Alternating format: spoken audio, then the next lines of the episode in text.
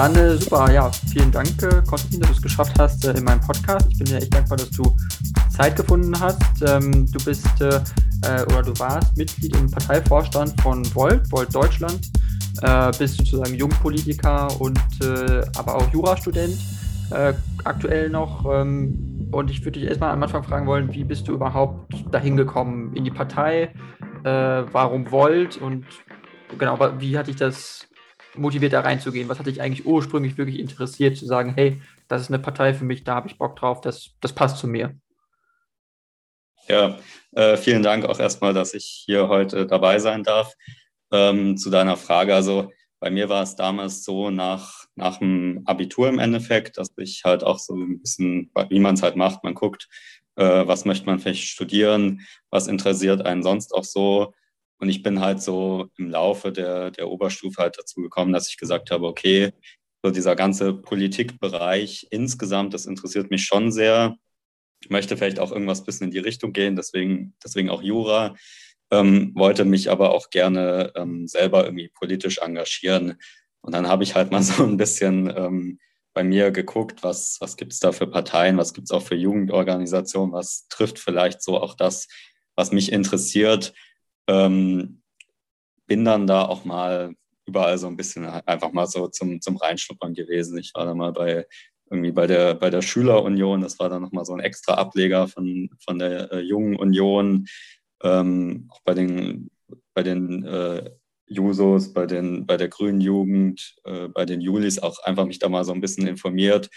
Ähm, bin dann aber für mich irgendwie so ein bisschen zu dem Schluss gekommen, dass das jetzt nicht das ist, was ich mir eigentlich unter Politik vorstelle, weil immer so den Eindruck hatte, also dieses Konzept der Jugendorganisation, dass man da so ein bisschen eher noch zurückgehalten wird und gar nicht direkt gleich auch, auch loslegen kann. Und dann bin ich irgendwie ganz zufällig im, im Internet, ich hatte, glaube ich, davor einen äh, Vortrag in der Schule über die europäische Integration gehalten.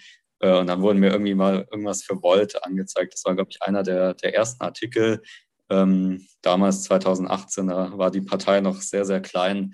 Und ähm, ja, habe ich mich quasi einfach mal angemeldet und fand es faszinierend bei Volt, dass es wirklich einmal diesen gesamteuropäischen Ansatz auch verfolgt. Das hat es von den ganzen anderen Parteien, die ich bisher kannte, auch, auch unterschieden. Und was ich halt auch äh, damals als 18-Jähriger gut fand, war, dass äh, helfende Hände sofort gebraucht wurden und man äh, auch direkt loslegen konnte und, und ähm, auch wichtigere Aufgaben äh, schnell, schnell machen konnte. Und ja, das äh, hat mich dann am Ende überzeugt und bin seitdem äh, bei Volt. Mhm, okay, ja, klingt, klingt super interessant, äh, weil das ist ja auch das, glaube ich, was viele Leute wirklich auch interessiert. Okay, Volt ist eine ziemlich neue Partei. Es ist ja eine Partei, die ist pro-europäisch. Das heißt, äh, Volt fordert ja auch eigentlich eine stärkere europäische Einigung, mehr europäische äh, Zusammenarbeit. Ähm, wie würdest du jetzt Volt vielleicht von anderen Parteien abgrenzen oder unterscheiden, wenn für Leute, die die Partei gar nicht kennen und die überhaupt nicht wissen, was diese Partei macht, weil die gibt es ja erst seit 2017, also relativ jung. Ähm, wo ist wirklich der nennenswerte Unterschied zu CDU, SPD, Grüne jetzt so aktuell? Also ich denke, der, der nennenswerte Unterschied ist gar nicht so sehr inhaltlich, sondern wirklich einerseits von, von der Organisation her, von dem europäischen Aufbau, da, dass es eben Volt nicht nur in Deutschland gibt, sondern auch beispielsweise in äh, mittlerweile fast allen anderen europäischen Staaten, also insbesondere auch, äh, wo wir jetzt groß dabei sind, in Italien, in den Niederlanden. Ähm, und das ist natürlich schon ein Unterschied, ähm, allein schon vom Aufbau her. Ich denke auch, ähm, was wir noch anders machen als andere Parteien, ähm, ist, dass wir einerseits eine deutlich jüngere ähm, Parteistruktur auch haben. Also unser Altersdurchschnitt lag, ähm, das letzte, was ich so gehört hatte, irgendwie so knapp über, über 30. Und bei, bei den etablierteren Parteien ist es dann doch eher so, dass es auf die 50 oder 60 zugeht. Also eine ganz andere Altersstruktur einfach. Ich glaube, inhaltlich ist es insbesondere natürlich so, dass wir sicherlich viele Schnittmengen äh, mit den Grünen, mit der SPD und auch mit der FDP haben, ähm, aber dass wir insbesondere diese europäische Komponente eigentlich bei jedem Thema, was, äh, was für uns auch ansteht, konsequent äh, mitdenken. Und das ist auch das, was mir in der, auch unter der, der Ampelregierung jetzt nach wie vor auch einfach fehlt, dass die, die europäische Sicht ähm, mitgedacht wird und auch insbesondere europäisch gehandelt wird. Und das, das fehlt mir auch des, des Öfteren nach wie vor, auch wenn ich sagen würde, dass es durchaus äh, mit der neuen Regierung besser geworden ist als vorher. Mhm. Okay, das ist interessant, dass du das ansprichst, weil ähm, ich hatte gestern äh, noch einen Podcast mit den beiden ähm, Europapräsidenten von Volt, mit Rainier von Landschott und äh, mhm. äh, seiner, der, der, der Co-Präsidentin äh, von Volt Europa. Und äh, die haben beide, ich habe beide gefragt, okay, was wären eure äh, ersten Punkte, wo ihr sagen würdet, das will ich jetzt in der EU abschaffen oder verändern, wenn es das gäbe, wenn es möglich wäre. Und äh, Francesca, Entschuldigung, also Rainier und Francesca. Äh, und äh, Rainier hatte dann gesagt, ja, wenn es was gäbe, dann wäre es das Einstimmigkeitsprinzip. Das wäre das Erste, was er äh, abschaffen würde. Wäre es auch für dich so ein Thema, wo du sagen würdest, okay, Einstimmigkeit, das ist absolut was, was, was weg müsste?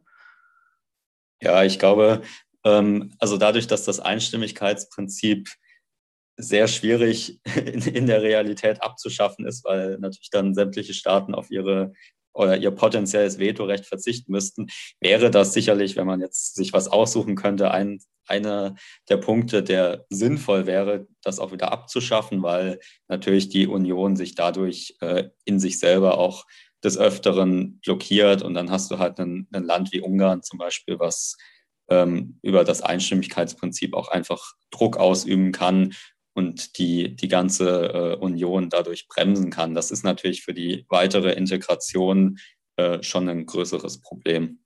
Mhm. Also ja, würde ich mich durchaus Rainier anschließen. Das wäre ein, ein Punkt, den man äh, sicherlich als erstes angehen sollte, um dann überhaupt diese nächsten Schritte angehen zu können, damit dann nicht einer irgendwie Nein immer sagt.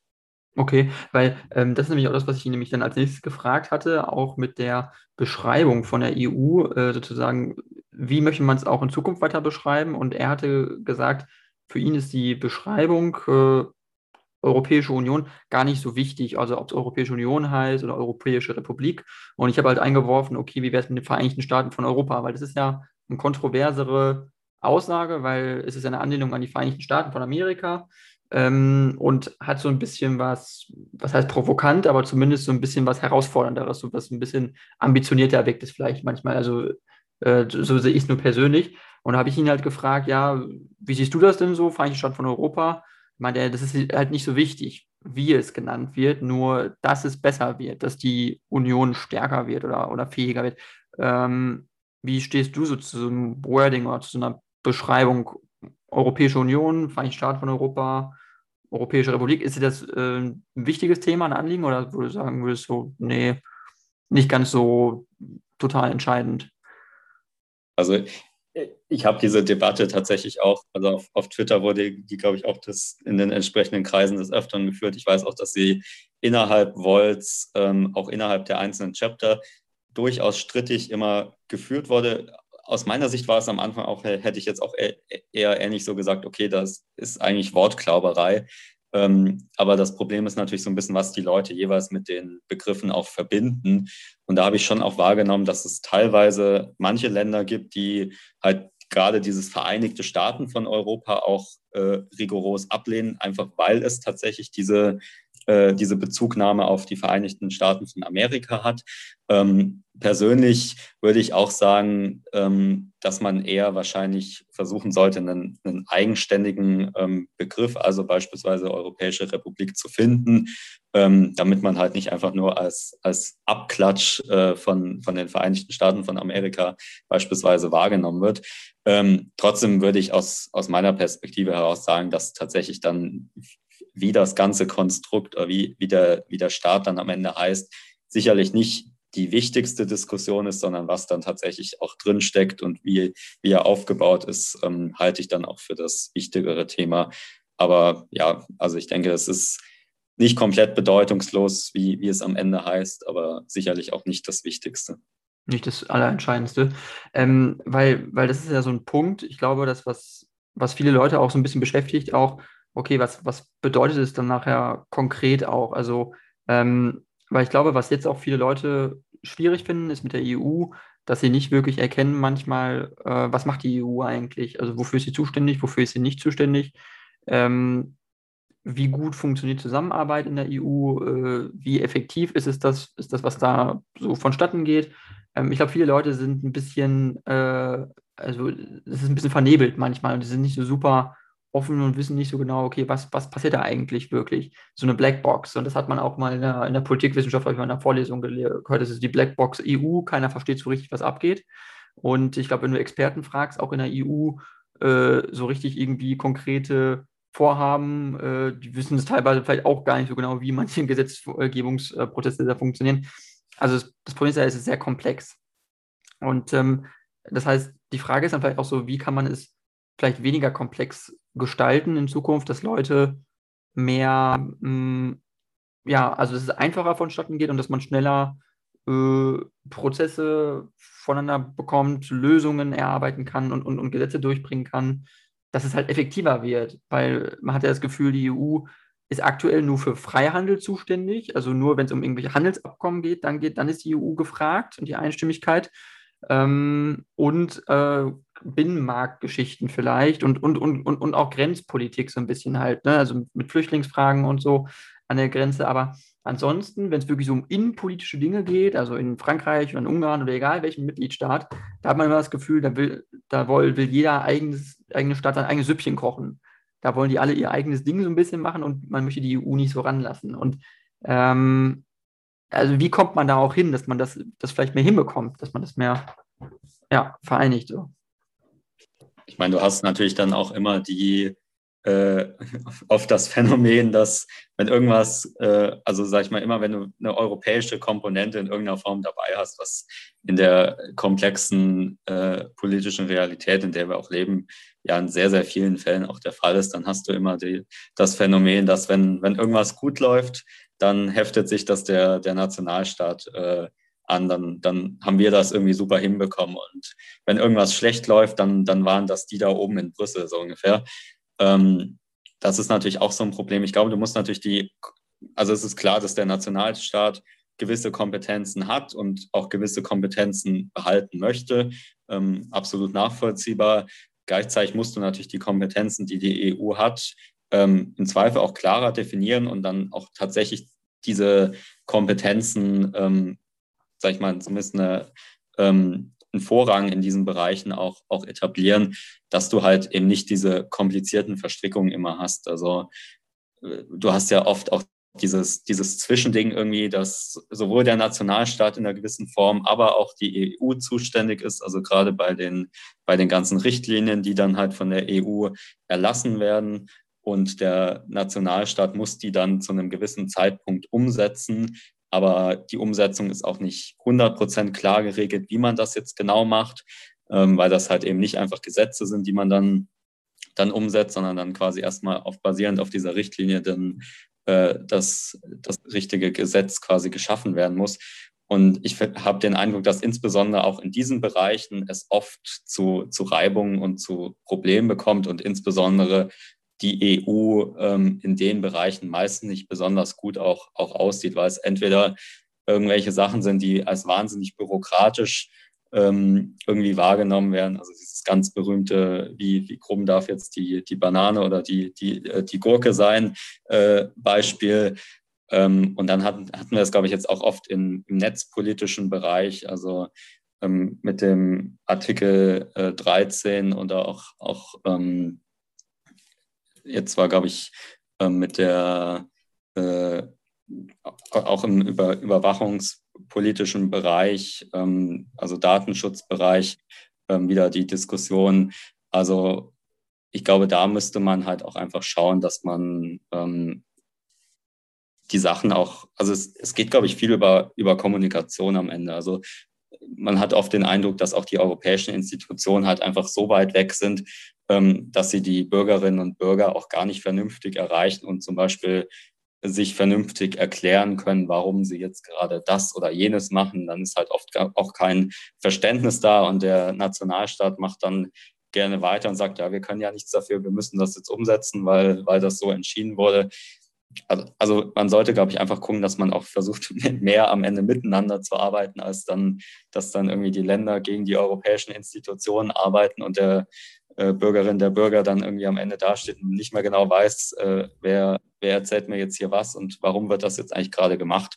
Und diese europäische Sphäre ist halt im, im Grunde sehr komplex. Die kann man jetzt auch nicht ähm, allein schon durch die Anzahl an Nationalstaaten, die daran beteiligt sind, klar kannst du das jetzt nicht so leicht irgendwie am, am Ende auch runterbrechen. Natürlich ist es irgendwie komplizierter als vielleicht, wenn du jetzt dir nur ein Land anguckst. Aber ich glaube, du kannst da schon auch einfach viel über Kommunikation noch ähm, machen. Also dieses, ich, ich mache jetzt diese und jene Politik und vor allem auch, dass man seine eigene Politik halt erklärt. Das ist was, was ähm, mir auch jetzt nicht nur in Bezug auf die EU, aber oft auch ähm, in anderen politischen äh, Bereichen oft fehlt, dass die Politikerinnen und Politiker wirklich ähm, ihren Bürgerinnen und Bürgern erklären, was sie für Politik machen und warum sie das machen, dass man es halt wirklich ähm, verstehen kann, auch wenn man jetzt vielleicht nicht gerade Politikwissenschaften ähm, studiert. Mhm, genau, dass man es nachvollziehen kann, dass man es versteht, äh, total wichtiger Punkt. Ähm, ich wollte nur mal kurz nochmal darauf eingehen, auf das Thema jetzt aktuell. Äh, wir hatten äh, Wahlen in Ungarn. In Ungarn ist Viktor Orban gewählt worden, wieder zum Präsidenten, äh, Regierungschef. Viktor Orban ist ja nicht unbedingt der größte EU-Freund. Er ist immer dann, wenn es ihm passt, kritisiert er die EU ganz extrem. Und nur dann, wenn er die EU braucht, ne, also dann ist die EU gerade gut genug, so ungefähr. und dann stellt sich ja so ein bisschen auch die Frage, wenn in Ungarn jetzt eben Leute gewählt werden, äh, oder wenn in Ungarn Leute äh, jemanden wie Viktor Orban wählen und äh, er ja eine Mehrheit hat in dem Land, dann scheint das ja, er scheint ja mehrheitsfähig zu sein in Ungarn. Es ist ja noch nicht mal so gewesen, dass er, dass das jetzt einfach eine Sache aus Spaß gewesen ist. Der hat ja keine Wahlen manipuliert, zumindest nicht nach unseren Standards. Ähm, das heißt, er hat es irgendwie geschafft, die Leute zu überzeugen. Und wenn die Leute, die europäischen Bürger, auch solche Staatschefs wählen, dann ist es sehr schwierig für die EU. In, in, in Polen ist es das Gleiche. In Polen hast du auch äh, die total ultrarechte PIS-Partei da äh, mit ähm, dem aktuellen, äh, also mit dem Kaczynski, der das Ganze ja so ein bisschen leitet und der Mateusz Morawiecki, der ja der Präsident ist von Polen. Und äh, das sind ja Leute und Parteien, die ja der EU extrem kritisch gegenüberstehen aber sie werden durch eine Mehrheit der Bevölkerung unterstützt in dem Land, in Polen und in Ungarn, äh, in Tschechien auch. Und also ich will jetzt nicht nur osteuropäische Länder ansprechen, wir haben auch die Wahlen in Frankreich, wo Marine Le Pen extreme Unterstützung hat. Sie wird wahrscheinlich jetzt nicht unbedingt gewinnen, aber sie ist jetzt nicht schlecht. Sie hat 20 Prozent der Bevölkerung, die hinter ihr stehen oder so.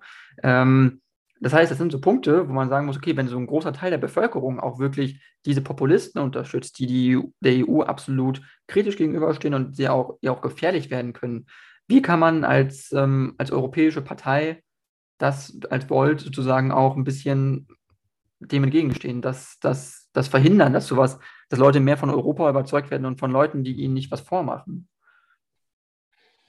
Ja, also ich glaube, das, was du jetzt auch aufgezählt hast, die, äh, die entsprechenden Beispiele, ähm, ich denke, du hast natürlich einerseits die Problematik, ähm, auch, auch in Ungarn, ähm, dass die Wahlen zwar jetzt nicht in dem Sinne manipuliert wurden, aber dass sie auch nicht unbedingt fair abgelaufen sind durch diese ähm, Punkte, die Viktor Orban eben halt auch schon vorangetrieben hat mit den staatlichen Medien, ähm, auch mit den Zuschnitten der Wahlkreisen und so. Ähm, trotzdem muss man das am Ende halt auch, auch einfach anerkennen. Okay, er, er hat diese Wahl gewonnen. Man muss, muss dann entsprechend auch, auch mit ihm arbeiten, auch wenn uns das vielleicht nicht gefällt. Ähm, ich glaube natürlich, Volt an sich kann da erstmal relativ wenig tun. Ähm, entsprechend, also ich würde sagen, so zumindest in, in Polen, da sind dann, glaube ich, 2023 die, ähm, äh, die Sejm-Wahlen und dort sind wir jetzt mit, mit Void Polen, soweit ich das so ein bisschen überblickt habe, zumindest dabei, dass man, dass man halt guckt, was man auch, auch machen kann. Ähm, wichtig ist, glaube ich, einfach die, die Leute, die halt auf Leute wie Viktor Orban, ähm, die PIS-Partei und, und so weiter, das sind halt, glaube ich, einerseits, was da auch bei der Wahlentscheidung eine Rolle spielt, eine gewisse Frustration aber auch so ein gewisses, dass man sich gar nicht zu sehr mit den, mit den Themen auseinandersetzen möchte. Also ich glaube, viele, du hast ja, sag ich mal, diese kritischen Punkte immer, die, die Einwanderung, wobei jetzt in, in Polen sieht es ja zumindest so aus, je nachdem, welche Flüchtlinge es halt sind, äh, dass man da auch ganz anders sein kann. Ähm, Orban ist da ja auch schwierig.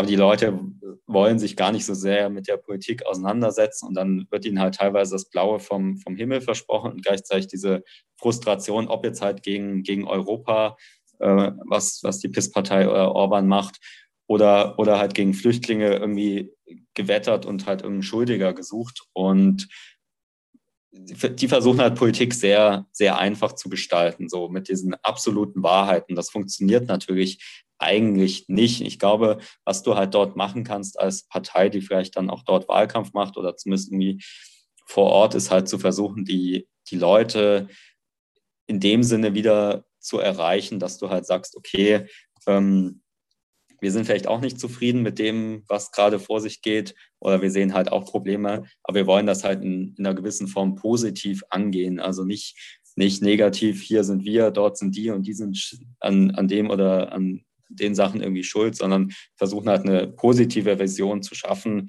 Ich glaube, das ist Volt durchaus ganz gut drin, ähm, wobei es natürlich auch nicht, nicht alle überzeugen wird. Aber ich glaube, ähm, du musst halt auch gucken, ich ich glaube, das ist dann zum Beispiel was, wo wir im Zweifel eher nicht besonders gut drin sind, ähm, dass man halt auch gleichzeitig irgendwie versucht, von dem, sage ich mal, vielleicht verhältnismäßig hohem Ross, auf dem man sich vielleicht auch selber befindet, also jetzt auch gerade wir als irgendwie ähm, böse formuliert äh, Akademikerpartei, ähm, dass man halt versucht, tatsächlich den Leuten auch auf Augenhöhe zu begegnen. Also da gibt es sicherlich auch, auch viele Probleme, ähm, die irgendwie gelöst, gelöst werden müssen und dass man halt auf, auf Augenhöhe dem auch begegnet und vielleicht auch nicht gar nicht äh, jeden irgendwie, sag ich mal, vorverurteilt, weil er jetzt irgendwie Viktor Orban oder die, die PIS-Partei gewählt hat, auch wenn diese Leute vielleicht super konservativ sind ähm, und nicht unbedingt unseren Wählergruppen entsprechen. Ich glaube, es ist wichtig, dass man auch dort einfach die Kommunikation aufrechterhält ähm, und, und versucht halt auf die Leute zuzugehen und halt wieder so eine positive äh, politische Vision irgendwie zu schaffen. Und ich glaube, dann kann man auch viele dieser Leute ähm, nach wie vor erreichen. Das ist sicherlich auch ähm, in, in Deutschland, in, in Teilen, sage ich mal, sicherlich auch ganz sicherlich nicht bei allen, aber sicherlich bei einigen ähm, frustrierten AfD-Wählerinnen, AfD-Wählern, ähm, gerade auch in, in Ostdeutschland möglich. Ähm, ist aber natürlich auch nicht, nicht ganz einfach. Also es äh, versuchen ja auch durchaus alle anderen Parteien. Mhm.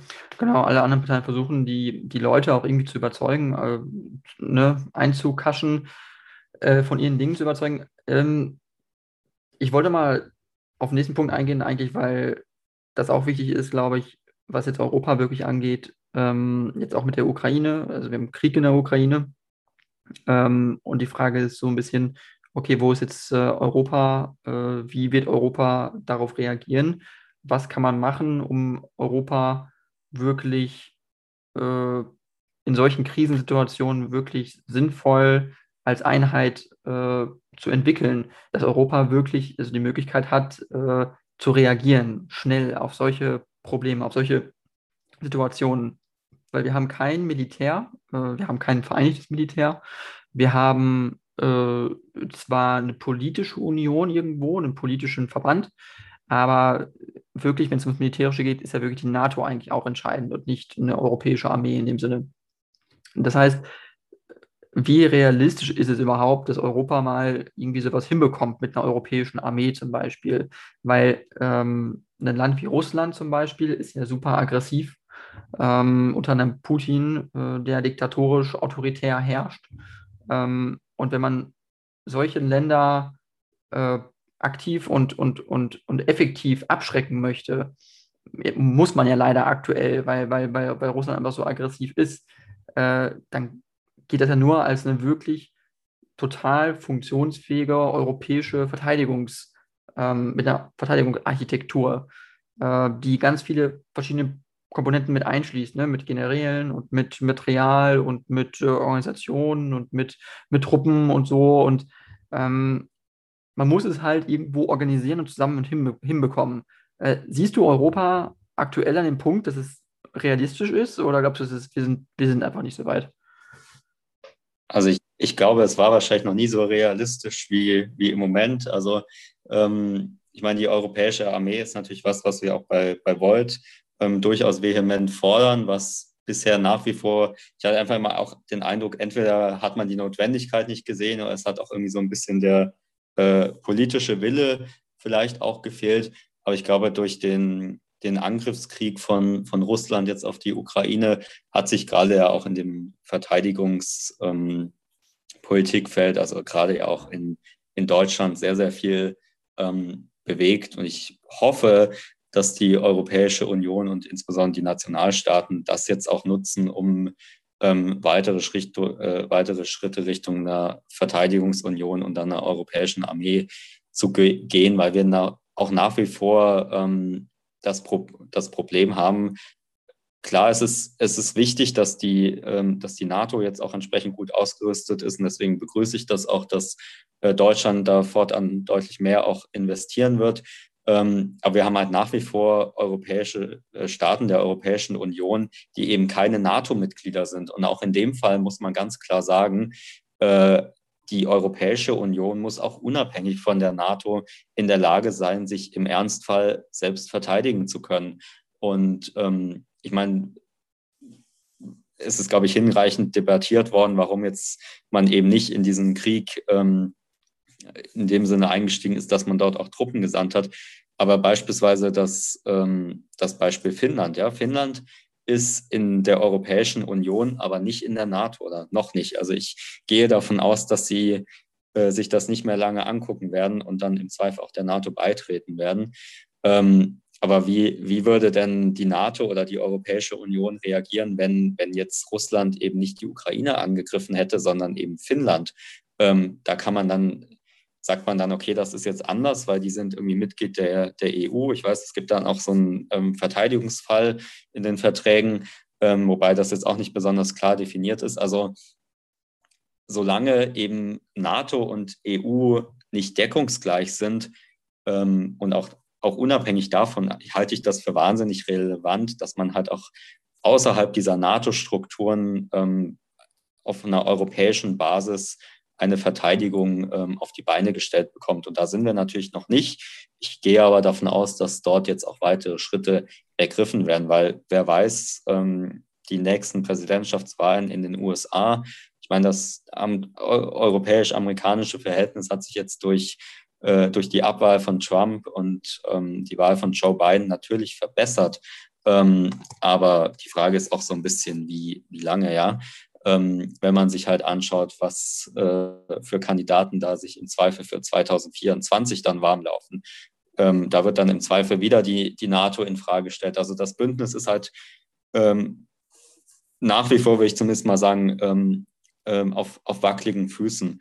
Und deswegen ist es umso wichtiger, dass die Europäische Union halt auch im Ernstfall in der Lage ist, sich, sich und ihre Mitgliedstaaten selber zu verteidigen. Und deswegen hoffe ich, dass die äh, Mitgliedstaaten jetzt in diese Richtung gehen werden und zumindest eine, ähm, ja, eine europäische Armee äh, beginnen auch auf aufzubauen, zumindest erstmal aus den äh, ähm, Truppen der, der einzelnen Länder ähm, und das dann halt Schritt für Schritt auch, auch, fortzuführen. Und dann kann man zum Beispiel auch, also auch, äh, ich meine, Frontex ist ja auch so ein Thema, was sehr, sehr schlecht einfach ähm, läuft und organisiert. Und ich glaube, in so einem Zuge von so einer Umstrukturierung kann man dann beispielsweise auch solche Grenzsicherungsaufgaben eher einer europäischen Armee, ähm, ähm, also bei der quasi ansiedeln, als jetzt bei, bei Frontex.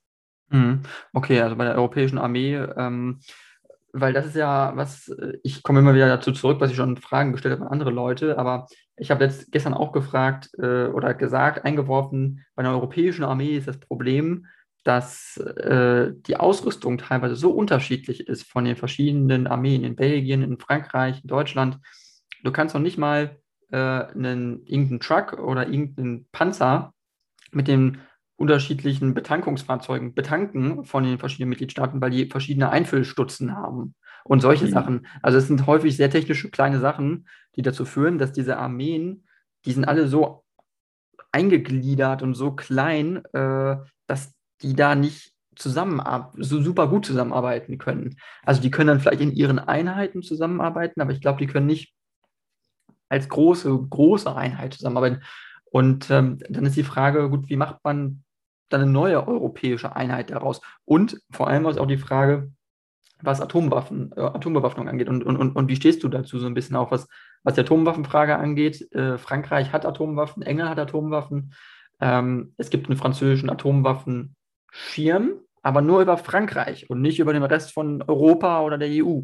Ähm, weitet man so ein Schutzschild, so ein Schutzschirm aus über gesamte, das gesamte Gebiet der Europäischen Union? Ist ja eine Frage, die man stellen kann, weil Russland ist ein Bedrohungsfaktor ohne Zweifel und ähm, baut man dann Kapazitäten weiter aus? Wie steht Deutschland auch in dem Vergleich? Weil Deutschland ist ein Land, was immer gesagt hat, wir wollen keine Atomwaffen, wir wollen keinen Atomwaffenschirm, äh, ne? wir möchten uns nicht wieder bewaffnen. Wie steht man aber in der europäischen Armee dann zu solchen Fragen? Muss Deutschland sich dann auch die Frage stellen, möchte man dann atomare oder zumindest Teilhabe haben, atomare Teilhabe von französischen Atomwaffen, von, äh, weiß ich nicht, äh, welches Land dann noch, vielleicht italienische Waffen, man weiß es nicht. Also Ne, das sind so Punkte, die man vielleicht oder Fragen, die man stellen muss.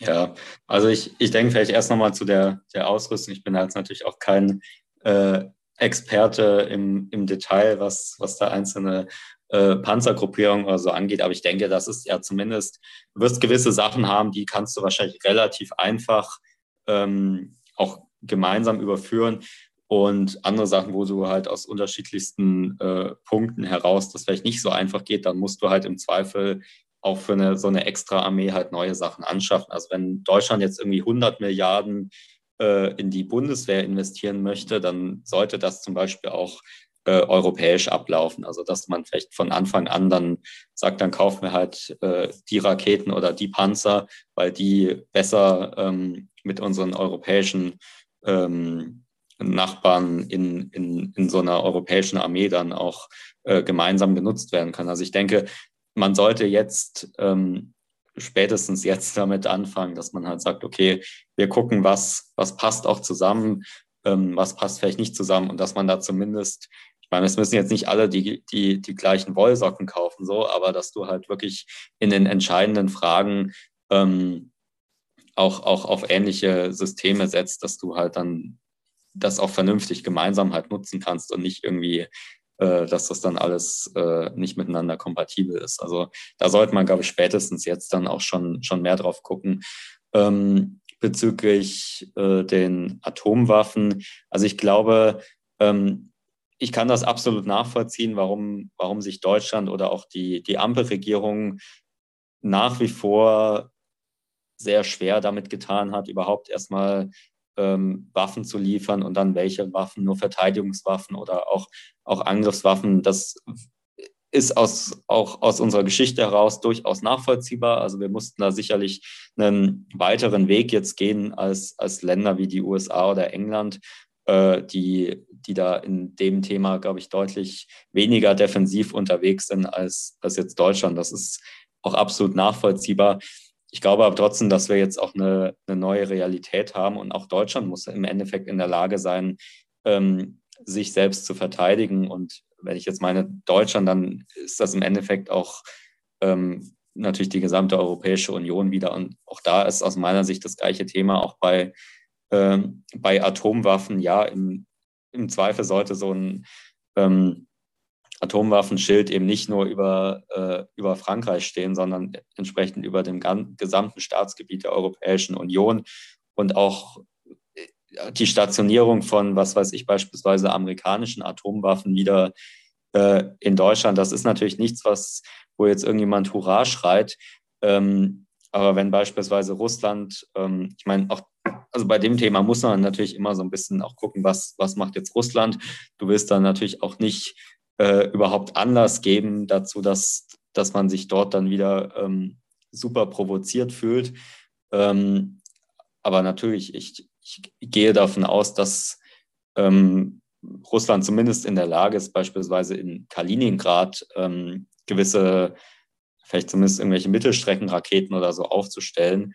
Und das willst du halt auch nicht haben, dass du quasi wirklich direkt vor, vor der Haustür dann die äh, russischen Atomwaffen hast, dann musst du halt im Zweifel auch drüber nachdenken, ob du halt auch in, in, in Deutschland oder in anderen Ländern Europas ähm, dort entsprechend wieder aufrüstest. Aber dann befinden wir uns natürlich ähm, spätestens dann äh, wieder in einer äh, ja, ähnlichen Spirale wie im, im Kalten Krieg. Man kann, kann nur hoffen, dass, dass es halt soweit auch, auch nicht kommt. Aber ja, das sind Sachen, die auf jeden Fall auch diskutiert werden müssen. Ähm, genauso was, was ich jetzt irgendwie gelesen hatte, dass die äh, Ampelregierung irgendwie prüft, ob sie halt so ein Raketenabwehrsystem ähm, über dem gesamten Bundesgebiet äh, installieren kann oder installieren möchte. Ähm, auch das wäre was, was du am besten gleich direkt wieder europäisch machst. Das macht keinen Sinn, dass das jetzt irgendwie Deutschland auf, auf eigene Faust macht und dann aber in, in Polen oder in Tschechien das eben nicht existiert. Also hm. ich glaube, eigentlich alle verteidigungspolitischen Fragen sollten wirklich jetzt auch europäisch angegangen werden und nicht äh, jedes Land einzeln für sich.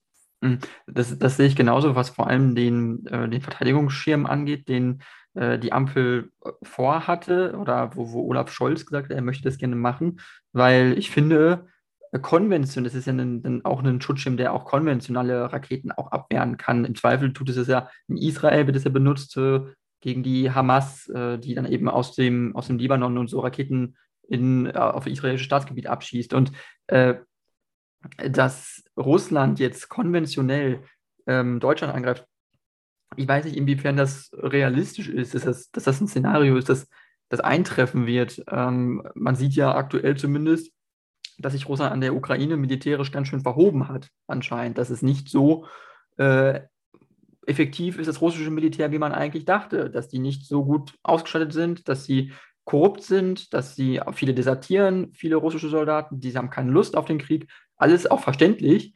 Ähm, aber de facto ist es so, dass die Armee gar nicht so gut ist, wie alle vorher dachten. Also hätte Putin mal nicht den Krieg angefangen, dann wären die Leute wahrscheinlich eher so gewesen, oh, die Angstkulisse wäre geblieben, die Bedrohungskulisse wäre geblieben, aber äh, das war es halt auch, weil sobald er dann richtig mal in Action gegangen ist, in Aktion, hat man halt gesehen, so wirklich gut laufen tut es ja nicht ne? und so wirklich fähig sind die ja doch nicht. Das heißt, das, was ja wirklich äh, ein Risiko ist, sind und bleiben Atomwaffen. Und Atomwaffen sind ja ein Massenvernichtungsmittel, das uns alle auslöschen wird. Und in Kaliningrad, ich gehe stark davon aus, ich weiß es zwar nicht, aber ich gehe stark davon aus, dass die Russen da atomwaffenfähige ähm, Abschusssysteme haben. Ob da direkt Atomwaffen stationiert sind, weiß ich nicht, aber zumindest könnten sie die von da, von da bestimmt abschießen. Und das heißt, die Frage ist so ein bisschen, äh, nützt das was, so einen Schirm aufzustellen, wenn Atomwaffen schon in der Luft sind, ich glaube, dann ist es schon zu spät. Ich glaube, dann ist es schon zu spät, wenn die Russen schon mal Atomwaffen abschießen. Das heißt, was es doch eher nützen würde, ist eigentlich die EU eigentlich nuklear zu bewaffnen, um zu sagen, dem Russen, versuche erst gar nicht eine Atomwaffe abzuschießen, weil wenn du das tust, dann ist es Selbstmord. Aber ich glaube, wenn man jetzt anfängt, konventionell einen, einen, Schirm über Deutschland oder ganz der EU zu spannen, um konventionell irgendwelche Raketen mäßig, das ist ein Aufwand, der sich eigentlich nicht lohnt, weil sobald die Russen ein europäisches Staatsgebiet attackieren, ob es EU-Staatsgebiet ist oder NATO-Staatsgebiet ist, ähm, dann sollte man das auf gesamter europäischer Ebene als Angriff auf Europa, auf, auf uns, auf jeden einzelnen Mitgliedstaat werten. Und dass Russland damit de facto einen Weltkrieg anfangen würde. Ich glaube, so muss man das halt klar definieren. Und wenn man so diese klaren roten Linien hat, dann lohnt es, glaube ich, meiner Meinung nach nicht so, sich konventionell so mega zu anzustrengen, äh, die krassesten Strukturen aufzubauen, ähm, wenn doch eigentlich im, im Grunde genommen die atomare Frage am Ende alles entscheidet. Und sobald Russland wirklich sagen sollte, sie greifen ein Land konventionell an, dass man dann, dass, dass es dazu niemals kommen darf dass die Russen das niemals wagen. Das muss doch eigentlich das Ziel sein. Oder siehst du das anders? Nee, absolut. Also ich glaube, ähm, ich meine, du kannst natürlich, oder was du in erster Linie mal machen musst, ist natürlich die, die Abschreckung, ja. Äh, dass eben gar nicht erst auf die Idee gekommen wird, man könnte ja hier vielleicht mal irgendwas machen, man könnte mal im, ähm, im Baltikum oder so über die Grenze laufen. Also ähm, weil du es jetzt meintest mit dem, mit der, dass, ich, äh, dass die atomare Frage die alles Entscheidende ist. Ich glaube ja, aber andererseits auch nein, weil dadurch, dass halt beide Seiten, also wenn wir jetzt vielleicht mal irgendwie Österreich noch ausklammern, äh, die nicht NATO-Mitglied sind, ähm, im Endeffekt, sobald Putin irgendwelche Raketen auf, auf ein europäisches äh, Land schießt, ähm, ist das ein Angriff auf, auf, NATO, auf, auf NATO-Gebiet und dann greift auch der Bündnisfall und damit äh, schießt dann, schießen dann die Amerikaner ihre Atomwaffen auf, auf russisches Gebiet. Das, das ist die Ausgangslage, ja. Ähm, deswegen wird das aller Wahrscheinlichkeit nach auch in der Form nicht passieren. Aber die Frage ist natürlich, dadurch, dass beide, sage ich mal, gehemmt sind, ähm, ihre Atomwaffen am Ende auch zu benutzen, ähm, weil du, weil du ja eben, wie du ja festgestellt hast, äh, äh, dass dann das Ende für alle wäre, ähm, kann ich mir schon vorstellen, dass halt auch so ein Krieg ähm, oder eine Auseinandersetzung halt eben nicht direkt auf dieser atomaren Ebene funktioniert. Auch, ich meine, auch in der Ukraine wurden bisher keine Atomwaffen von, von Russland eingesetzt, ähm, obwohl sie das natürlich theoretisch tun könnten. Ähm, deswegen halte ich auch, sage ich mal, jetzt diesen Raketenabwehrschirm oder was weiß ich, eine ähm, stärkere Bewaffnung und ähm, Aufstocken der Grenztruppen auch nicht, nicht für sinnlos, sondern es ist einfach ein ähm, Zeichen von, von Stärke, was man auch Richtung, Richtung Putin insbesondere sendet und aus meiner Sicht auch, auch senden muss, ähm, weil er sich wahrscheinlich teilweise auch ähm, kaputt gelacht haben dürfte, wie beispielsweise auch die, die Bundeswehr oder so im Moment, in welchem Zustand die sind. So klar, auch die russische Armee haben wir jetzt gesehen, ähm, wird jetzt hier nicht Land für Land erobern ähm, und wird auch eine Weile brauchen, wenn sie diesen Krieg überhaupt, ich sag mal, gewinnen, in Anführungszeichen, äh, sollten, was ich mir mittlerweile eigentlich auch nicht mehr vorstellen kann, weil, wie du es gesagt hast, die sich schon deutlich verhoben haben, ähm, werden sie ja nicht gleich ins nächste Land einmarschieren. Also ähm, trotzdem ist es aus meiner Sicht nicht, nicht sinnlos, dass man solche anderen Sachen äh, entsprechend ähm, jetzt auch, auch aufbaut und dann halt für den Fall der Fälle, das hat ja im Endeffekt im Kalten Krieg soweit auch funktioniert, ähm, gesichert ist, dass eben dadurch, dass beide ähm, bewaffnet sind, am Ende keine, äh, keiner den, den anderen direkt angreift. Und ich meine, es ist natürlich traurig und frustrierend, dass wir jetzt wieder in so einer Situation sind, wo, von der wir uns irgendwie alle gehofft haben, dass sie nicht mehr eintreten wird. Aber das ist halt jetzt die Realität. Und damit muss, muss man jetzt äh, irgendwie auch, auch umgehen können. Und ich denke, dass es dann ähm, ein wichtiges Signal auch einfach ähm, von, von der Europäischen Union oder den Mitgliedstaaten ist, dass man halt zeigt, okay, wir sind da, ähm, wir können auch unsere Bevölkerung entsprechend schützen und ja, deswegen würde ich ja auch jenseits von dieser Atomwaffenstationierungsfrage auch, auch andere Schutzmaßnahmen ähm, befürworten. Mhm. Aber, Aber ja, bei diesem Raketenschirm, das muss man natürlich prüfen, ob das sinnvoll ist, weil was äh, die Bedrohung, die Israel da hat, ist natürlich eine, eine andere als, als die, die jetzt von Russland ausgeht. Mhm. Genau, in, in, in Israel ist es ja aktiv so, dass die Hamas Raketen auf israelisches Gebiet schießt. Und zwar regelmäßig, das ist in der Vergangenheit schon häufig passiert und ja. gab es ohne Ende Kriege. Ähm, und es ist ja, wann, also wann ist das letzte Mal auf deutschem Staatsgebiet eine echte Rakete also gefeuert worden von einer feindlichen Macht? Es ist ja von, von 45 halt gewesen das letzte Mal. Ne? Das ist, denke ich mal. Also ich kann mir keinen anderen Vorfall vorstellen. Ähm, das heißt, ich, äh, du, du hast voll recht mit dem, was du sagst. Ähm, aber was, was Scholz jetzt damit signalisieren möchte, ist ja, glaube ich, diese nach außen Kommunikation. Nach außen kommunizieren wir, hey, wir investieren jetzt was und wir machen jetzt ernst. Aber ich finde es trotzdem so ein bisschen, ich halte es für ein bisschen Geldverschwendung, weil ich denke, sowas ist exorbitant teuer. Du hast, das deutsche Staatsgebiet ist, ist 30 Mal so groß wie das israelische oder so, also viel größer auf jeden Fall. Das heißt, viel aufwendiger, so ein Land, wie willst du denn das mit einem Raketen, wie willst du denn, wie viele Teile müssen die denn stationieren, um so ein großes Staatsgebiet äh, abzudecken? Und jetzt skaliert es mal auf die EU hoch. Die gesamte EU vom, vom, von der Quadratkilometerzahl ist gigantisch von der Fläche. Klar, kleiner als Russland, aber sowas mit einem Schirm abzuspannen, um, Also da kannst du äh, gleich das Bruttoinlandsprodukt von Italien reinbuttern. Ich weiß nicht, ob das reichen würde finanziell. Also das ich übertreibe jetzt, aber ich glaube, das sind enorme Kosten. Das ist wahnsinnig teuer alles. Und ich glaube auch ein Grund, warum in Europa wir äh, gar keinen Bock mehr auf Krieg haben, keine Lust mehr auf Militärausgaben ist, weil äh, viele sinnvolle Gelder wir einfach also wir halten es für unnötig verschwendetes Geld, weil wir Gelder in den Sozialstaat investieren wollen, wir wollen Gelder in die Bildung investieren, äh, auch in Straßen, in Infrastruktur und so, aber vor allem halt in das Leben der Menschen, glaube ich, so, in, dass die, die Menschen gut leben können, dass sie äh, gute Renten haben, dass sie gute Altersvorsorge haben, dass sie gute Krankenversicherungen haben, äh, Arbeitslosenversicherungen haben. Diese Dinge sind so viel wichtiger, als 100 Milliarden jetzt äh, in die Bundeswehr reinzubuttern, ähm, äh, wenn, wenn wir auch in Deutschland Fälle von Altersarmut haben, wenn wir in Deutschland ähm, viel Armut haben im Bereich Hartz IV, viel Armut haben in, in vielen verschiedenen sozialen Schichten. Ähm, äh, äh, also ich will nur so unterstreichen, dass äh, dieser europäische Ansatz und das, worüber Putin sich halt kaputt lacht, dass wir aber als Europäer auch ein bisschen stolz darauf sein können, dass wir so menschlich sind, so human sind und so, so weiterentwickelt, dass das für uns keine Priorität mehr sein soll, eigentlich militärisch äh, durch zu, irgendwelche Sachen äh, zu, zu, starten. So, so, so, natürlich ist es jetzt eine andere Situation, weil die, die Russland hat die Ukraine über, äh, angegriffen und überfallen.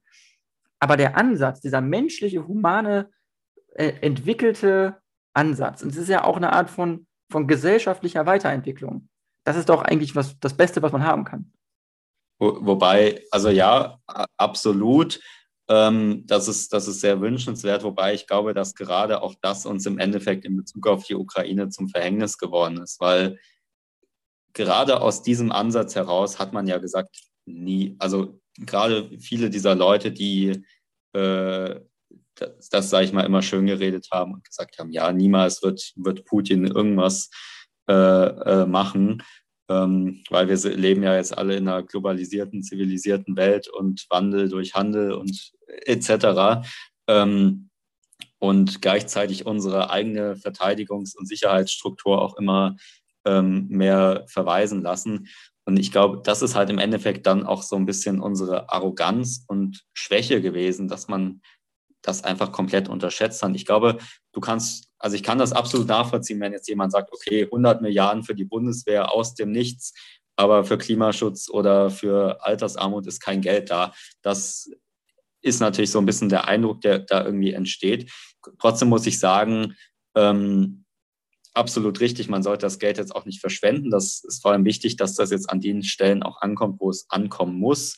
Ähm, und dann muss man halt prüfen, ob jetzt dieses Raketenabwehrsystem, ob das jetzt wirklich was äh, für Deutschland ist. Also ich stelle es mir, wie gesagt, auch eher schwieriger vor, weil in Israel das eine andere Aufgabe und einfach auch eine andere Situation ist und äh, dort eine andere Aufgabe hat.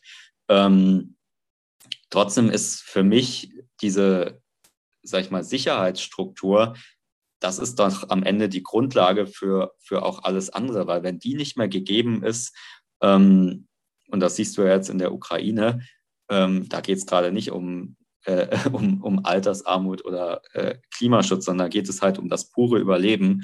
Und ich glaube schon, dass man zumindest ein Mindestmaß an, an Sicherheit und Selbstverteidigung. Ähm, und das hat die Ukraine durchaus auch, glaube ich, mehr als, als das jetzt irgendwie in Deutschland der Fall wäre. Ähm, aber das musst du einfach auch beibehalten und haben. Ich glaube, es ist sonst schlichtweg naiv ähm, zu sagen, ich weiß, dass es da auch viele Leute gibt, die dann halt sagen, ja, am besten wäre ja eine, eine Welt ohne Waffen. Ähm, klar, aber das wird halt leider nie passieren. So. Und das ich glaube, man muss sich da schon irgendwie auch der, mit der Realität so ein bisschen arrangieren, dass du halt zumindest in der Lage bist, dich im Notfall auch, auch selber zu verteidigen. Und wenn du diesen Zustand halt geschaffen hast, dann kannst du halt darauf aufbauen und dann ähm, das Geld, sag ich mal, in die, was du jetzt als, sag ich mal, wichtiger benannt hattest oder als, als wichtig benannt hast, äh, Sachen auch stecken. Aber ich glaube, sonst steht das ganze Gerüst, auf dem man dann halt aufbaut, auf, auf sehr, sehr wackeligen Beinen. Und ähm, bricht dir am Ende im Zweifel halt, halt zusammen. Mhm. Ja, sicherheitspolitisch auf total wackeligen Beinen.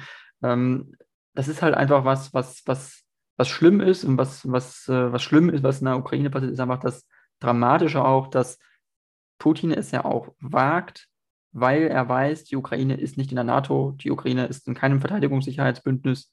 Ähm, da, absolut. Und man sieht, was du gerade gesagt hast, auch, aber trotzdem, weil die Ukraine so super gut militärisch auch ähm, unterstützt wurde, also das heißt, da wurden äh, Panzerabwehrwaffen hingeliefert, da wurden äh, ne, äh, alles andere an Ausrüstung, was man so braucht, ganz, ganz viel von den Engländern und von den Amerikanern, die haben ganz, ganz viel geliefert. Ja, wir Deutschen haben noch nicht mal ganz so viel geliefert. Aber äh, es macht, also zumindest haben wir irgendwelche, ich glaube, äh, auch Stinger-Raketen oder irgendwie sowas auf jeden Fall geliefert, so Luftabwehrwaffen. Äh, es macht aber einen Unterschied trotzdem am Ende. Konventionell definitiv in einem konventionellen Krieg, der einfach gerade einfach am Abgehen ist, wo schon 20.000 Tote oder so es vermutlich gibt, also konservativ geschätzt. Das heißt, es ist ganz, ganz schrecklich, ganz schlimm, was da passiert. Aber in einem konventionellen Krieg macht diese konventionelle Aufrüstung total Sinn ähm, und macht einen Unterschied, weil die Russen nicht so gut sind, wie man dachte. Die sind einfach nicht so mhm. gut. Die sind nicht so motiviert, die sind nicht so ähm, strategisch auch nicht so gut aufgestellt. Das ist einfach eine schwierige Situation für die. Ähm, aber äh, ich glaube, wir reden ja trotzdem aber auch in einem Szenario von einer, von einer Bedrohung, die Russland ja irgendwie immer darstellt. So ähnlich wie, wie China auch vielleicht eine Bedrohung manchmal darstellt, aber vor allem Russland hier in Europa. Ähm, rede, also ich kann es mir einfach ganz schwer vorstellen, dass, dass das jemals konventionell geschehen würde, sowas. Dass, dass jemals ein russischer Präsident, ob Putin jetzt bleibt oder wenn Putin weg ist und ein anderer Präsident kommt, dass es ein russischer Präsident wagt, auch, auch auf finnischem Staatsgebiet einzumarschieren. Also äh, es gab mal bei Maybrit Illner, war so ein General, der hat gesagt, ja, die Finnen, die, sind, die haben ein ganz starkes Militär, die haben eine Million Reservisten oder so, mit denen soll man sich nicht anlegen, weil die Russen haben schon mal gegen die Finnen gekämpft, irgendwann im Zweiten Weltkrieg. Das war auch nicht so einfach und da hätten die Russen auch ganz schön eine Klatsche bekommen oder so, was hat er erzählt, keine Ahnung. Mhm. Weiß nicht, ob es stimmt, aber auf jeden Fall, äh, aber soll man, ist es sinnvoll, in solchen Kategorien noch zu denken, wo da so ein, so ein 70-jähriger General AD da irgendwelche konventionellen Kriegsstrategien äh, bei Margaret Inner erörtert? Leben wir noch in so einer Welt, wo man sowas möchte? Also, also äh, vielleicht nochmal zu dem, ich sage gleich dazu was zu dem Punkt mit der Ukraine. Ich muss sagen, also einerseits finde ich das natürlich großartig und bin sehr positiv überrascht, ähm, wie gut die Ukraine da auch dagegen hält. Und ähm, ja, ähm, Deutschland hätte da auch mehr liefern müssen. Es ist, glaube ich, mittlerweile auch gar nicht mehr so wenig, aber es wirkt halt von der, da sind wir wieder bei dem Thema Kommunikation und Politik erklären. Es wirkt, Deutschland wirkt immer wie ein Getriebener und es wirkt immer so, als ob Deutschland zu wenig macht. Und ich glaube, selbst mit, selbst wenn man jetzt nicht eine Waffe mehr geliefert hätte, ähm, wenn man das kommunikativ sowohl in, mit, mit der Ukraine, aber auch im, im Inland besser hinbekommen hätte und nicht immer nur so wirkt, dass man irgendwie die ganze Zeit blockiert und das und jenes und hier immer irgendwie dann umfällt und dann doch das dann am Ende macht. Also ich glaube, da hätte man auch von der Kommunikation einiges besser machen müssen, ähm, damit man da am Ende jetzt nicht so aussieht, dass man irgendwie nichts geliefert hat und irgendwie kaum unterstützt. Ähm, ich muss sagen, es macht mir, einerseits freue ich mich da natürlich drüber, dass die Ukraine da so gut dagegen hält. Andererseits macht es mir tatsächlich auch dahingehend sorgend, dass, wie wir es halt gesagt haben, das ist bisher ein konventioneller Krieg im Endeffekt, ja. Bodentruppen, Panzer, ähm, Raketen. Was wir halt nach wie vor noch nicht haben, sind die Atomwaffen. Und davon hat die Ukraine keine. Davon äh, wird kein NATO-Staat irgendwelche einsetzen. Ähm, und das weiß Putin auch. Und ich befürchte so ein bisschen, oder ich möchte es zumindest, ich will ja jetzt auch nichts irgendwie in den Himmel rauf beschwören, ich befürchte aber so ein bisschen, dass Putin nicht irgendwann einfach den äh, Schwanz einziehen wird und das Schlachtfeld verlassen wird so und den Krieg dann als, als verloren gibt. Also, hm. also du glaubst, es wird sich lang hinziehen, hinziehen Jahre, glaubst du, es wird sich noch jahrelang hinziehen oder?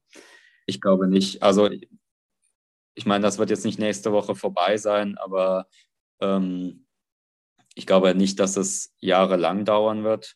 Ähm, ich befürchte aber schon so ein bisschen, dass quasi so als, als letzte, letzten Trumpf, den er halt noch in der, in der Hand hat, den kann ihn niemand wegnehmen und ähm, dass da im Zweifel sowas noch passieren könnte. Ähm, Ach, du, also, du meinst atomare, also ein atomarer Angriff auf die Ukraine. Glaubst du, das ist realistisch? Ich weiß nicht, ob es realistisch ist, aber also ich glaube, in der Zeit, wo wir im Moment sind, sollte man nichts von vornherein als, als auch unrealistisch abtun. Ähm, das ist ein Szenario, was sicherlich möglich ist. Ähm, und ich glaube, also den größten Fehler, den man halt wieder machen kann, ist das von vornherein auszuschließen, sagen, ja, es wird sowieso nicht passieren. Ähm, aber ich kann es mir schon vorstellen, vorstellen ähm, dass das natürlich auch, auch in Russland in gewisser Weise oder in, im Kreml irgendwie diskutiert wird. Ähm, aber auch da hast du dann halt die Problematik von deutscher oder von NATO-Seite. Wie willst du das verhindern oder was möchtest du da machen? Und auch die Ukraine kann es, kann es nicht verhindern. Also ähm, man kann schlichtweg im Moment auch nur hoffen, dass, dass es dann halt soweit nicht kommt, sondern dass äh, die Ukraine den, äh, den Krieg ähm, gewinnen kann und äh, die russischen Truppen sich halt zurückziehen und es dann nicht am Ende noch den, den großen Knall gibt. Ähm, zu deiner anderen Frage, ich glaube, dass du ähm, bezüglich der, der Sicherheit, äh, bezüglich der konventionellen Sicherheitsstruktur, ich glaube schon, dass das auch nach wie vor halt noch relevant ist. Das siehst du jetzt auch wieder am, am Beispiel der, der Ukraine. Also ähm, sicherlich ist es nicht das Wahrscheinlichste, dass jetzt irgendwie du wieder diese direkte Konfrontation irgendwie hast. Ähm, aber was du halt im Zweifel weiterhin haben wirst, sind dann so ähnlich wie im Kalten Krieg auch die, die Stellvertreterkriege ähm, oder dass, dass Russland oder ein anderes Land jetzt eine Aggression gegenüber einem äh, Drittstaat halt ähm, hat und oder ähm, zeigt und du dann halt in irgendeiner Form dort versuchst mit, mit Waffen und so weiter zu helfen. Ich glaube, wenn man vielleicht von Anfang an auch besser ausgerüstet gewesen wäre, dann hätte man dort in der Ukraine auch noch deutlich besser helfen können. Das ist halt auch wieder so ein Punkt mit der, mit der Bundeswehr, dass dann halt am Ende irgendwie die, die Strehler-Raketen aus den äh, verschimmelten Kisten so ungefähr geliefert werden. Äh, das war gefühlt das Letzte, was du noch irgendwie zusammenkratzen konntest. Ja? Mhm. Ähm, wenn Deutschland oder äh, insbesondere Deutschland auch von Anfang an besser ausgerüstet gewesen wäre, dann hätte man vielleicht auch schon deutlich mehr und früher auch, auch helfen können. Also auch allein aus dem Grund ist es, glaube ich, schon relevant, äh, entsprechend vorbereitet zu sein. Ähm, auch wenn dann vielleicht der Angriff nicht direkt auf dein eigenes Territorium ähm, erfolgt. Mhm. Ja, auf jeden Fall. Es ist äh, absolut, äh, absolut ein Thema. Man wird weiter sehen, äh, wo es hingeht. Wir wollen mal hoffen, dass es äh, bald vorbei ist, äh, dass Russland das ist meine Hoffnung zumindest, dass Russland äh, sich aus der Ukraine zurückzieht. Äh, man weiß es aber nicht. Vielleicht werden sie auch einfach einen Teil der Ukraine einfach annektieren äh, im Osten und dann den Rest des Landes irgendwie ja, gehen Realistische lassen. Variante.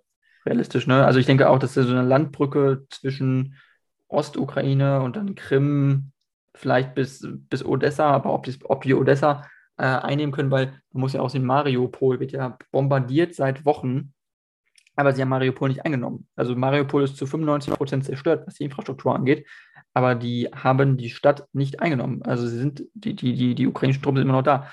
Und ähm, die haben extreme Angst vor diesem Häuserkampf, diesem Kampf in den Städten, weil die wissen, wie verlustreich der ist. Und äh, ich glaube, das wissen die Ukrainer auch. Und äh, deswegen werden die sich verschanzen in diesen Städten. Und dann ist die Frage, ob die die so lange noch ja, behalten, einnehmen können, wie auch immer. Also es wird halt also auch wahnsinnig grausam äh, werden, wenn dann Mariupol in irgendeiner Form vielleicht, also der Kampf dort vorbei ist oder die ukrainischen Kräfte dort die, die Oberhand wieder äh, äh, gewonnen haben. Also was, was wir dort dann an Gräueltaten sehen werden, die die ähm, russischen Truppen dort ähm, verübt haben. Das wird, glaube ich, auch alles, was wir äh, bisher jetzt auch in den letzten Tagen mit, ähm, mit Bucha, heißt es ja, glaube ich. Ich weiß nicht genau, wie man es ausspricht. Mit, ja, mit, mit, mit, mit Bucha, Bucha oder ich habe auch den Namen. Ja, ja, ich weiß, was du meinst, ja. Ähm, also das war ja schon wahnsinnig äh, schrecklich und Menschen, äh, menschenunwürdig, wie, wie Russland dort vorgegangen ist. Aber ich glaube, in Mariupol vor allem wird das halt ein viel größeres Ausmaß auch sein. Also die, die Kriegsverbrechen, die von russischer Seite in diesem Krieg äh, begangen wurden und noch ähm, begangen werden. Man kann nur hoffen, dass, äh, dass das halt dann vor allem auch Konsequenzen am, am Ende nach sich zieht. Also was auf keinen Fall passieren darf, ist, dass man danach irgendwie wieder zur, zur Tagesordnung übergeht, vielleicht selbst wenn du dann irgendwie eine diplomatische Lösung gefunden hast. Also es kann zumindest mit, mit Putin als, als äh, russischen Präsidenten, es kann schlichtweg keine Zusammenarbeit mehr mit ihm, mit ihm geben. Klar musst du auch Russland als Land irgendwann die Möglichkeit geben, sich zu rehabilitieren, ähnlich wie Deutschland nach 45. Ähm, aber also nicht mit Putin und auch nicht, nicht demnächst. Dafür ist es halt auch einfach viel zu früh. Das hatte ja auch der ukrainische Botschafter ähm, äh, schon, schon gesagt gehabt, glaube ich, kürzlich. Mhm. Ja, ja, da hast du absolut recht. Ähm, ja, äh, Konstantin, ich bin dir sehr dankbar, dass du Zeit gefunden hast. Es ist leider schon eine Stunde rum oder etwas über eine Stunde sogar schon. Ähm, ging sehr schnell rum. ging sehr schnell rum, genau, fand ich auch. Äh, war eine coole Unterhaltung. Äh, vielen Dank, dass du Zeit gefunden hast. Ähm, Wenn es auch irgendwas gibt, was du noch loswerden willst, zum Abschluss Werbung für dich äh, oder für das, was du noch machst oder was noch kommen könnte, kannst du es jetzt gerne noch, noch sagen. Ja, äh, also erstmal auch wieder äh, vielen Dank nochmals. Äh, war, war ein spannendes Gespräch. Ähm, ich habe da immer so einen Eindruck, man ist dann so ein bisschen irgendwann im im Flow und kann wahrscheinlich noch, noch drei Stunden weiter erzählen. Ähm, aber das ist dann, glaube ich, auch so ein bisschen lang irgendwann für, für die Zuhörerinnen und Zuhörer. Ähm, ja, genau zu mir. Also ich bin jetzt seit äh, Dezember nicht mehr bei, bei Void in, in irgendeinem Amt und versuche mich da jetzt erstmal nochmal irgendwie auf mein Studium so ein bisschen zu fokussieren und das ähm, abzuschließen und dann mal schauen, was, was die Zukunft so bringt. Also ähm, kann mir auch durchaus vorstellen, ähm, in irgendeiner Form für, für Volt auch nochmal zu kandidieren oder auch nochmal ein, ein Amt auszuüben. Aber ähm, das ist jetzt auch noch ein bisschen in der, in der Zukunft. Genau. In der Zukunft. Ja, gut, man wird es sehen. Dann äh, vielen Dank auf jeden Fall und äh, vielleicht bis zum nächsten Mal.